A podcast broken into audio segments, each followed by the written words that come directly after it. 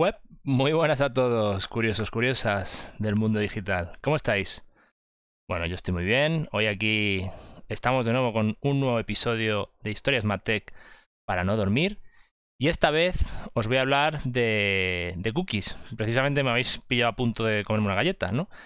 Así que me viene perfecto el hilo y el discurso. Hoy vamos a hablar de qué son las cookies. Vamos a ver cómo podéis identificarlas de forma sencilla para distinguir entre los tipos que hay, principalmente cookies de primera parte y tercera parte.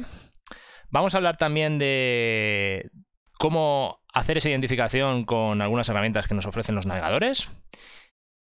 También vamos a reservar un espacio para hablar de por qué las cookies de tercera parte ahora son el mal, son el demonio y se están hablando de, bueno, lo habéis escuchado todos, ¿no? Irremediablemente, del cookieless. Vamos a, comentar un poco y a repasar el por qué, ¿no? Y por qué hemos llegado a ese punto. Y también vamos a hablar de que, oye, al final son un tipo de identificador que todavía se usa mucho y se ha usado muchísimo y que tampoco es que, es que tengan superpoderes y las vamos, las vamos a acotar y, y, vamos a ver de que, bueno, de que tampoco es un mecanismo perfecto y lo vamos a ver con un ejemplo, ¿no? De que precisamente fallan también a veces y que no, no es una identificación de lo que se llamaría determinista. Y por último, cerraremos en bueno, cómo afectará o cómo está afectando el cookie-less a todo lo que es el marketing y la publicidad digital. Esto es todo lo que vamos a ver hoy. Parece bien, ¿verdad? Es decir, yo creo que, tenemos, que tenemos, muchos puntos que ver y, y, serán interesantes. ¿Cómo? ¿Que todavía no, no estás suscrito? Bueno, tranquilo. Yo mientras me como un poco la galleta, os dejo tiempo para que os suscribáis.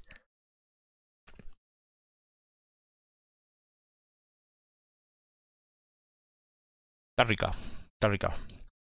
Ahora entiendo por qué todos los legisladores y los navegadores también se quieren comer las cookies de tercera parte. Bueno, ya os habéis suscrito, ¿verdad? Recordad que, que valoraré mucho vuestro apoyo para seguir haciendo vídeos. Y por supuesto, cualquier comentario que tengáis, ya sabéis, abajo en comentarios. Sin problema, podéis comentar lo que queráis. Feel free. Vamos al lío. Vamos a, a lo primero, que es que, bueno, vamos a hacer la magia arcana habitual y voy a pasar a, compartir pantalla para enseñaros algunas cosas. Entonces, 3, 2, 1, ¡pum! Aquí tenéis la pantalla. No he puesto el fondo a hoy, eh, lo llevo desde hace mucho tiempo, me encanta... Siempre me ha gustado Sésamo y el monstruo de las galletas, y en este caso también Valilo, o sea que, que me viene genial. Entonces voy a abrir la presentación o las slides, porque no es una presentación al uso, esta no, y aquí la tengo abierta. En primer lugar, lo que os voy a comentar es que principalmente existen dos tipos de, cookies y después hay otro identificador del que hablaremos también, a pesar de que siempre se habla de cookieless, que es muy importante, que es el identificador que está reservado para identificar un dispositivo móvil en el entorno de cuando estás usando una aplicación móvil, ¿no? Device ID, Mobile Advertise ID, como queréis llamarlos. Primer lugar, lo primero que diferenciar es, tenemos cookies de first party, cookies de primera parte y cookies de tercera parte. Las que se han demonizado y las que se han equiparado al mismísimo Drácula o al mismísimo dictador que se os venga a la cabeza son las de tercera parte, las cookies de third party. Que precisamente por su definición son aquellas cookies que nos aloja, que nos instala, que nos pone en nuestro navegador un dominio tercero al que estamos navegando. Lo vamos a ver después con un ejemplo muy claro, pero bueno, imaginar que ese es el caso este, que es el New York Times, el super periódico, una página muy conocida, ¿no? Eh, pues yo estoy entrando en The New York Times y hay una cookie que me ha instalado DoubleClick, que DoubleClick es una tecnología publicitaria de Google. O hay una cookie que me ha instalado de 3 o hay una cookie que me ha instalado Facebook, Meta ahora, así sucesivamente. Esas cookies que instala un dominio tercero, una página tercera a la que estoy navegando, son las de tercera parte y son las que se están restringiendo y se van a bloquear definitivamente al futuro por diversos motivos que veremos. Mientras las de primera parte, que es como el lado bueno de la balanza, ¿no? Eh, si me permitís el símil, ¿no? Ahora que se ha demonizado el otro. Las de primera parte eh, son las que instala el propio dominio. Es decir, son aquellas cookies que instalaría el dominio de New York Times con objetivos funcionales, como se conoce, o objetivos necesarios para el correcto funcionamiento de una página web. Aquí es como la tecnología de Internet pasó algo parecido a lo de VHS y beta. Los que sois mayores recordaréis esa pugna que hubo un momento en el mercado entre VHS y beta. Eh, no ganó la mejor tecnología, sino ganó la que lo hizo mejor a nivel negocio, lo que lo hizo mejor a nivel marketing. ¿no? En este caso eh, ganó el VHS. En Internet pasó un poco igual. Tampoco ganó la mejor tecnología, sino que ganó la que conocemos actualmente. Y entre otros problemas, tiene que cada vez que hace una llamada a un servidor, porque esas páginas de internet están alojadas en servidores, cada vez que hace una llamada a un servidor para recargar una página distinta a la que estabas viendo anteriormente, parte sin ninguna información previa.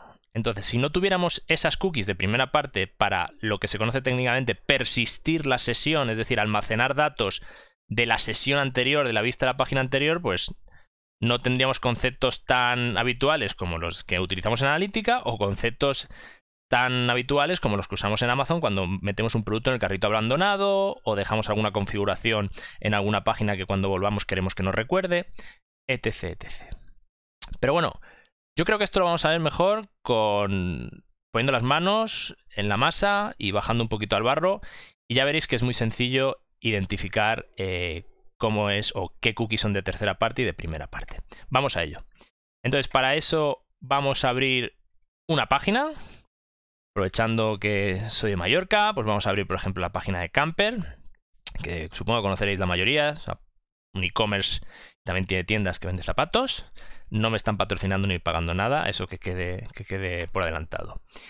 Lo primero que lo tendríamos que hacer es inspeccionar, o sea, botón derecho del ratón, inspeccionar, o también podríamos ir a la parte de más herramientas y herramientas para desarrolladores.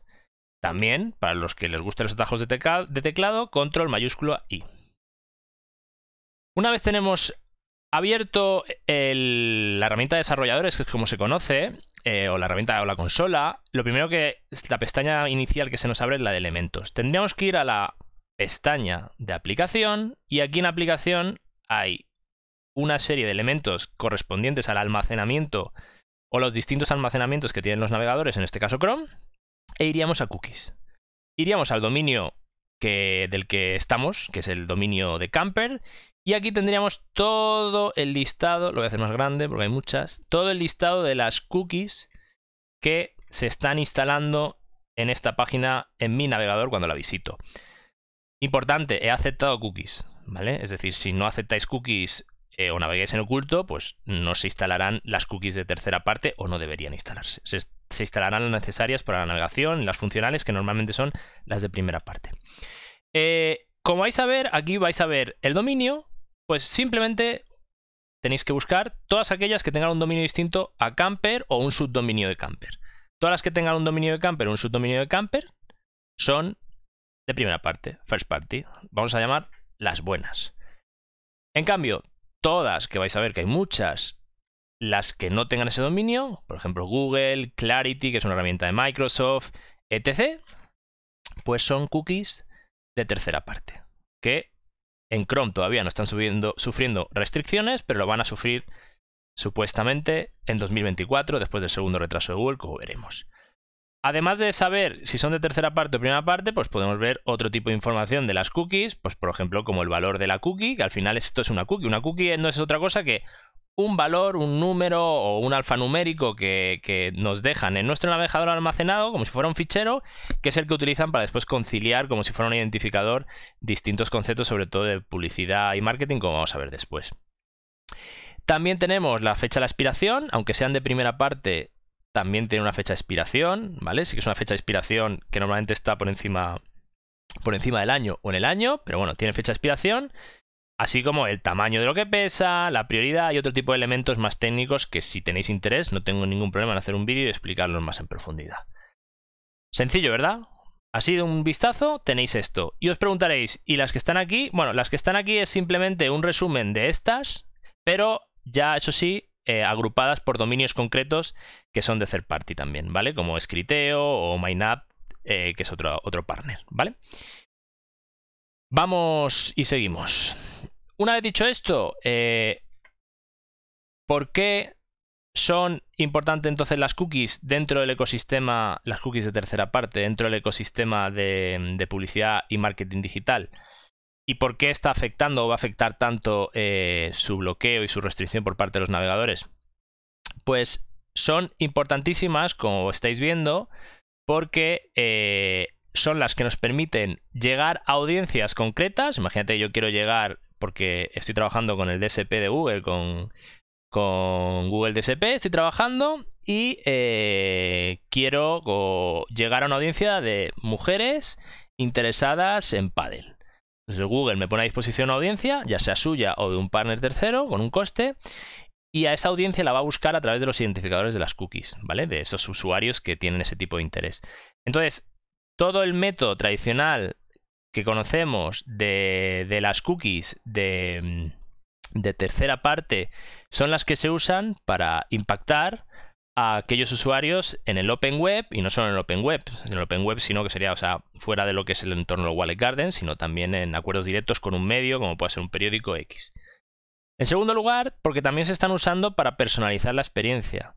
Eh, la experiencia del anuncio que estás viendo a nivel programático e incluso hay tecnologías que todavía funcionaban con cookies de tercera parte para personalizar la experiencia dentro de tu propio site, dentro de tu página web o dentro de tu, de tu aplicación móvil. Sí que es cierto que esto último casi todas las empresas tecnológicas que hacen eso ya han espabilado y lo han sustituido por cookies de primera parte, que es más correcto además, y no van a estar tan afectadas por ese tipo de cosas.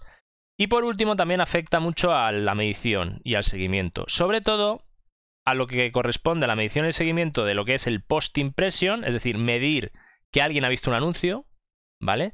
Sin cookies de tercera parte vamos a tener que resignarnos, sobre todo al inicio, a medir solo cuando ha hecho clic en el anuncio, ¿vale? Y por lo tanto ha hecho una acción más y ha llegado a un sitio ya de ese anunciante.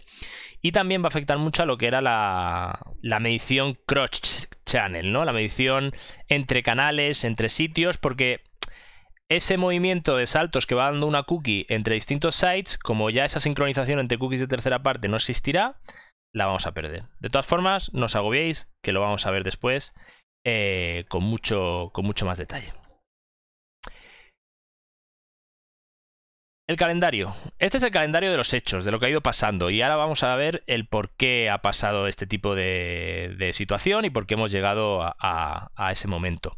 Básicamente lo que estamos viendo aquí es que el que empezó, como comenté, es Apple, Safari. Ya comenté en el vídeo anterior, que si no lo has visto te animo a verlo, el de Web 3.0, el de la verdadera Web 3.0, donde comenté, bueno, en mi opinión, cuáles eran las verdaderas intenciones. Pero bueno, después de Apple siguió Firefox, Apple restringió aún más, porque al principio no fue una restricción total, sino al principio fueron limitaciones. Limitaciones en el tiempo que dura la cookie, limitaciones para que esas cookies se sirvieran solo en algunos casos puntuales.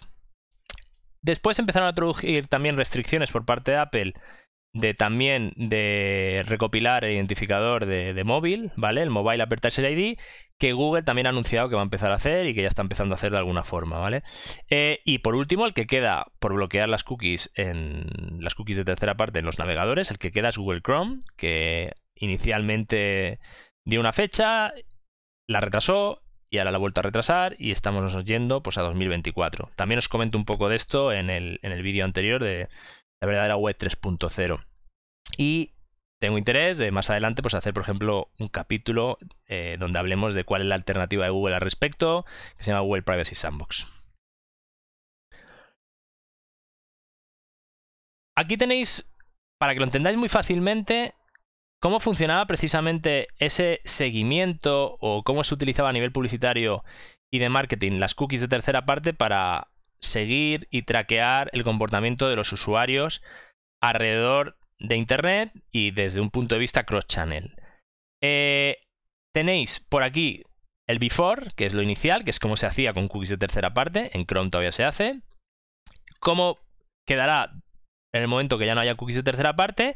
Y aquí, pues cómo sería un escenario donde el usuario estaría logueado, ¿no? Que es una de las propuestas o alternativas al cookieless, que es trabajar con identificadores de usuarios que hayan iniciado sesión y que estén logueados, que por lo tanto pues es más sencillo porque tienes ese login, ¿no? Y lo puedes identificar. Imaginar en el caso anterior, pues tendríamos un usuario, que es el usuario 123, que, que visita una web, cambia de web, cambia la 2, cambia la 3, cambia la 4 y hace una conversión. Sería un path un, camino hacia la conversión bastante normal, de, incluso corto, de cuatro pasos. En algunos productos son más de 15 pasos distintos hasta que acaba convirtiendo en usuario. Pero gracias a la sincronización entre cookies de tercera parte, entre distintos partners del ecosistema publicitario y de marketing, tenemos la capacidad de identificar a los usuarios gracias a tablas de mapeos que, mapean la cookie de Google, con la cookie de 3 con la de Meta, con la de MediaMath, con la de Shander, con la que sea, ¿vale? En el momento que eso se rompe, que ya os digo, en Safari y en Firefox se ha roto. Y en Chrome sí que es cierto que no se bloquea, pero al anunciar Google que también va a discontinuar las cookies de tercera parte, esas tablas de mapeo por los grandes players de la industria tampoco se están manteniendo ya como deberían mantenerse y cada vez los matching o la sincronización es peor, que, o sea que lo estamos viviendo y lo estamos afectando. Cuando digo es un matching, es decir, cuando yo la capacidad que tengo de encontrar audiencias concretas en el ecosistema de Open o en el ecosistema programático. Pues, ¿qué tendríamos? Pues cuando haya un bloque total de cookies, pues que el usuario de un 2.3 visite la web 1. En la web 2 no tengo capacidad para saber si es el mismo usuario, por lo tanto será otro. En la 3 será otro. En la 4 será otro. Y en la conversión será otro. Si no hay ningún login ni ningún otro tipo de identificador del que hablaremos en un vídeo más adelante, cuando hablemos de las alternativas y cuáles serían las estrategias, desde mi punto de vista, más acertadas actualmente, porque esto va cambiando mucho, eh, para afrontar el cookieless, si no hubiera ese tipo de otras soluciones, sin cookies, pues este tendríamos, este sería un poco el camino. Es decir, estaríamos teniendo una atribución totalmente las, las, las interaction, las touch, porque no tenemos capacidad de ver más allá. En el escenario de login, bueno, en el escenario de login puede ayudar en parte, pero teniendo muy en cuenta de que eh, pensar que el usuario siempre va a navegar logueado es como creer en los unicornios, ¿vale? Es decir, eh, eh, o creer en la magia arcana. No va a suceder. Eh, también lo comento en el vídeo anterior. Se estima de que alrededor del 30% total del tráfico puede ser un tráfico logueado. Por lo tanto, no vamos a tener tampoco todo el tracking como si teníamos en, en las cookies de tercera parte. ¿Qué tendríamos aquí? Pues que tendríamos que visita la web 1, sabemos el usuario 123. En la web 2 es el 456 porque no se ha logueado. En la web 3 se ha logueado, tenemos capacidad de identificarle. Eh, en la web 4 vuelve a ir sin loguear, o en incógnito, o en oculto, y en la 123, eh, disculpar, y cuando convierte, volvemos a identificarle porque también se vuelve a loguear, ¿vale? Entonces, ahí tenéis un poco el panorama para que entendáis eh, cómo funciona este mundo y por qué tiene estas consecuencias. Y si vamos más allá, aquí tenéis un ecosistema o un esquema, disculpar, de cómo funciona al final este ecosistema, con un ejemplo. Vamos otra vez al manido New York Times, donde tendremos un usuario que navega al de New York Times y una vez navega al de New York Times, pues a ese usuario se le van a instalar una serie de cookies. Esa serie de cookies, como la de Google Ad Manager o la de Trade al final hay esas tablas de mapeo que os comentaba, que son esas cookie match table, que lo que hacen es mapear esa cookie de Ad Manager con la cookie de, de con el objetivo de decir, vale, las cookies están mapeadas entre sí y sabemos que son del mismo usuario. Una vez deja el de New York Times este usuario y va a otro site, vuelve a pasar el mismo caso. Es decir, ahí como ya el siguiente site puede volver a acceder al almacenamiento del navegador y ir a mirar qué cookies tiene instalado ese usuario, pues puede ver si la cookie tiene una cookie de Google Ad Manager, qué identificador tiene y saber si él también la ha tenido, si ha visitado previamente, si para él es un usuario nuevo, enviar esa información al ad server para decir, oye, es que este usuario que tú has visto antes en el site anterior ahora me ha visto a mí, etc, etc, ¿no? Es decir, al final a través de ese tipo de identificador, que no deja ser un número o un número un, o un alfanumérico, perdonad, eh, pues tenemos la capacidad de, de traquear ese comportamiento. Ojo, esto no es perfecto, como vamos a ver a continuación. ¿Por qué? Mientras paso a compartir otra vez pantalla, aquí lo que tenemos es que eh, el navegador lo que hace es identificar un navegador. Y eso es importante. Disculpar, me he liado, perdonar. Una cookie lo que hace es identificar a un navegador. Es muy importante. No identifica a una persona. Sí que hay ciertas técnicas para llegar a asunciones o a, o a teorías más determinísticas o concretas para decir, bueno, este conjunto de cookies o este conjunto de identificadores sí que puede eh, identificar a una persona. Pero os doy un ejemplo. Si yo navego desde mi portátil con el navegador Chrome a una página, tengo una cookie. Si yo cojo mi móvil y navego con el navegador a la misma página, no va a tener capacidad de asociarme porque está identificando ese navegador, ¿vale? O a lo sumo ese dispositivo. Eso es muy importante porque a veces se le otorgan superpoderes a las cookies y no es tan sencillo como parece, como vamos a ver a continuación. Si queréis ver un ejemplo práctico de lo que sabe Google de vosotros, o al menos de lo que Google te va a decir que sabe, otra cosa es que se guarde algún detalle más escabroso, es muy fácil. Simplemente cuando estéis logueados en Chrome, abrís aquí, gestionar tu cuenta de Google, entraréis en esta pantalla fantástica donde estáis viendo esa foto que os va a enamorar de por vida, y aquí ponéis personalización y tenéis que ir a personalización de anuncios. Si os vais a personalización de anuncios, os va a salir una pantalla donde te dice Google cómo se personalizan tus anuncios y te da información de lo que supuestamente Google conoce de ti. Entonces vamos a ver que hay cosas que acierta. Tengo entre 35 y 44 años, correcto. Para los que están deseando saberlo, este año hago 39 años. Lo sé, lo llevo estupendo. Soy un hombre, bueno, puede haber discusión, pero yo creo que queda, que queda claro.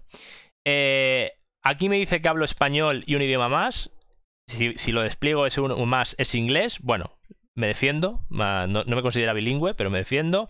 Y después me va dando una serie de sitios donde supuestamente tengo interés. Me dice que tengo interés en Eurostar, que es una cadena de hoteles, en ING, que es un banco, en Databricks, en Salesmanago, que es una herramienta de inbound marketing, Google, Tabula, que es otra herramienta de marketing, LinkedIn, GoDaddy, que es una herramienta de dominios, Adobe, Clearcode. Clearcode es un medio de, difusión de temas de publicidad, marketing digital y tecnología que os recomiendo muchísimo. Eh, que tengo interés sobre un hotel familiar que se llama Magic Rome Holiday Park, que tengo interés sobre Rentacars, PlaySeat, Sending Blue, que es una herramienta de mail marketing, con PC componentes, People Data Labs. Bueno, más o menos yo diría que está acertando bastante. Sí que es cierto que me sorprende lo de ING, porque no recuerdo haber visto nada de ING. Puede ser que simplemente haya tenido una impresión de un anuncio, de un anuncio en display en alguna página, y que esa impresión haya estado el tiempo suficiente como para que identifiquen que pueden tener interés. Pero después hay cosas que no son nada precisas desde mi punto de vista y que, bueno, podemos discutir, pero para mí no tiene discusión. No tengo bebés, tengo niñas, pero ya bebés no tengo. y hace mucho tiempo que no miro alimentación para bebés, a no ser que alguien me haya cogido el móvil o ordenador y se haya puesto a mirarlas, ¿no?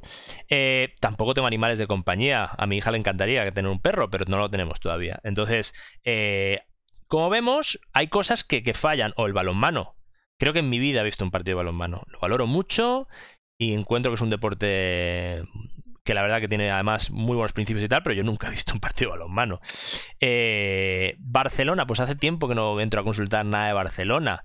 Eh, belleza y fitness, pues ojalá visitara más temas de fitness, con perdón, ¿no? Porque bueno, tengo que cuidarme más. Pero estamos viendo de que al final esta tecnología no es perfecta. Al final... Eh, tienen capacidad de recopilar muchísimos datos, pero ni el propio Google es capaz de, de segmentarlos, agruparlos del todo correcto, ¿vale? Es decir, que importante, quitemos esa capacidad de superpoderes y de superdemonios que, y de supervillanos que, que a veces tienen las cookies porque no es así. Ni el propio Google tiene esa capacidad, ¿vale? Entonces, ¿qué tenemos en el escenario de Oye, las cookies se bloquean. Pues tenemos escenario con un montón de cruces. Y estas cruces no es la quiniela, sino que son cosas que desaparecen. Desaparecen todas estas cookies que estáis viendo en el camino, con lo que hace que el recorrido, que es un recorrido sencillo que estáis viendo aquí, sea imposible de hacer con eh, sin ese identificador de las cookies. ¿no? Está por ver si va a haber otro identificador que, lo que sustituya o varios identificadores sustituyan que permitan hacer esto de forma integral o de forma parcial. Pero a día de hoy es algo que, está, pues que está, que está por ver. Entonces, ¿pero por qué? Y aquí vuelvo a, que me veáis a, pantalla completa, que supongo que habrá alguien que le gustará y otro que dirá que no, que me quite la cara, pero bueno, es lo que toca. Aquí estoy otra vez de vuelta. ¿Qué, ¿Por qué eh, se empiezan a bloquear las cookies de tercera parte y, de dónde surge todo esto. Pues como siempre en la vida es un cúmulo de un montón de circunstancias que generan un cóctel, que en este caso el cóctel, pues a más de un profesional de la publicidad y del marketing le está generando dolor de estómago. Al principio lo que tenemos es eh, una regulación, que es una regulación que viene de Europa, con el GDPR famoso, la ley de protección de datos a nivel europeo, que es la primera legislación que se hace, vamos a decir, eh, contundente y que entra a muchos términos para regular las malas prácticas y en general las prácticas que se estaban haciendo en marketing digital y en publicidad digital. Se entra a regular con el objetivo de, bueno, un poco con la filosofía que siempre tiene Europa, de al ciudadano hay que protegerle. ¿Vale? A eso se le suma también otra legislación que hizo mucho ruido, a pesar de que era solo un estado, porque solo se aplicaba a California, el CCPA, que bueno, cuando digo solo se aplica a California, California es más grande que España, es decir, que todo es relativo, ¿no? Pero donde el fondo era prácticamente el mismo, cambiaba la filosofía, la filosofía era, no era tanto al ciudadano hay que protegerle porque está indefenso ante las grandes compañías, etc., sino que ahí era más orientación capitalista, más como son los estadounidenses, ¿no? Es decir, ¿tu compañía estás ganando pasta vendiendo datos de este primo? Pues tienes que decírselo, porque el primo, como es lógico, puede decirte, no, no, yo no quiero que ganes dinero, ¿no? Es decir, que era una filosofía algo distinta, más orientada pues, al tema del capitalismo, pero el fondo era muy parecida. De a raíz de esas, se han ampliado legislaciones en, en, Europa, se han extendido legislaciones similares en otras regiones de Estados Unidos, de hecho se está trabajando en una legislación federal a nivel estadounidense, pero en Latinoamérica se han creado muchas legislaciones ad hoc en países que cogen lo mejor que han considerado de cada una, sudeste asiático, es decir, esto ha sido un boom tremendo. Segundo punto, eh, ha habido liadas en nuestro sector, eh, graves, otras no tanto, y que han hecho ruido mediáticamente. Todos nos vendrá a la cabeza el Cambridge Analytics de turno, que seguramente en la base no tenía tanto el tema de las cookies de tercera parte, sino otro tipo de cosas, pero bueno, al final lo metes en el vaso y el vaso desborda, ¿no? Cambridge Analytics hizo mucho ruido, a eso se le acompaña una campaña muy buena de plataformas de streaming como Netflix haciendo documentales que, que hicieron muchísimo ruido. Yo recuerdo todavía una llamada de mi madre cuando vio ese documental relacionado con el Cambridge Analytics que básicamente me vino a decir que si yo era un narcotraficante, que a qué me dedicaba, ¿vale? O sea, bromas aparte, fue así la conversación. Y le sumamos el tercer punto, que es importante, que es el punto de el usuario, efectivamente, la persona que navega por Internet cada vez tiene más conciencia de lo que pasa en Internet, de cómo funciona Internet, porque esto no es nuevo, esto es algo que lleva pasando años, pero como todo en la vida, pues hasta que la gente, el común, la base, va cogiendo toda la conciencia, pues empieza a tener interés de, oye, eh, esto hay que regularlo un poco, yo me interesa tener control sobre mis datos o tener más control, el tema de la privacidad para mí es importante, para otros no, oye, estás ganando dinero, si estás ganando dinero, eh, ¿por qué tengo que pagar por un servicio que además ganas dinero, no? Entonces, ese tipo de cuestiones hicieron que, al final, el vehículo por el que vamos en Internet, es decir, si Internet, la metáfora, si Internet fuera una carretera o una autopista eh, de peaje, ¿vale? Porque al final hay que financiarla, y por ahora no hay administración pública que la financie en ese sentido, si fuera esa autopista, pues el vehículo que tendríamos para navegar por ella es el navegador. Entonces, ahí, en respuesta a todo eso, los navegadores pues se pusieron las pilas. Primero Apple, que seguramente detrás Apple tenía otros intereses, como comenté en el vídeo anterior, pero sí que se pusieron las pilas y empezaron, empezaron a actuar. Eso lo han trasladado también al mundo mobile, ¿vale? Donde hay muchas aplicaciones que no te hace falta tener un navegador abierto, las plataformas de redes sociales, por ejemplo, otras plataformas, y hay mucho tráfico de navegación o de uso de aplicación móvil. Pues ahí también las plataformas de móviles como son Android y Apple también se han puesto a bloquear, pues también para evitar que esa cookie tercera parte también eh, el comportamiento que se tenía con esa cookie tercera parte también se acabe haciendo en el Mobile Aperture ID que se hacía, ¿vale? Entonces, de, como decían, nunca me acuerdo la frase de aquellos barros, estos lodos o algo así, o aquellos polvos, no sé qué, pero bueno, ese es un poco el por qué eh, tenemos, tenemos esta situación. De todas formas, yo aquí siempre me encanta preguntar, ¿no? Es decir, ¿qué, qué opináis vosotros? Eh, ¿Creéis que hay más factores que han hecho que, han hecho que, que, las cookies de tercera parte sean el villano absoluto, sean el demonio, eh, que hay que perseguir y que hay que vigilar y que hay que otar? ¿Creéis que alguna de las que he dicho no, han afectado realmente? Opinar, por favor, ya sabéis abajo, en comentarios podéis opinar sin ningún problema. Y bueno, eso es todo lo que os quería comentar hoy. Eh, sí que no quiero despedir sin dejar una bomba, ¿vale? En el próximo episodio vamos a estrenar una nueva sección de este canal. Y vais a decir, pero no tendrá ego el chaval que lleva tres episodios y ya está estrenando nueva sección. Bueno, es lo que tiene. Yo eh, lo hago esto con, toda, con todo mi cariño y con toda la buena intención, pero bueno, estas sobradas me las tendréis que perdonar. Nueva, nueva sección, ya la veréis. Eh, y además la sección viene con un invitado especial que, es un verdadero titán de la tecnología en el marketing. Así que dicho esto, muchas gracias. Eh, gracias por apoyar el canal. Me está sorprendiendo la respuesta. no tengo intención de retirarme en Andorra, al menos de momento. Y nada más. Muchas gracias y hasta luego.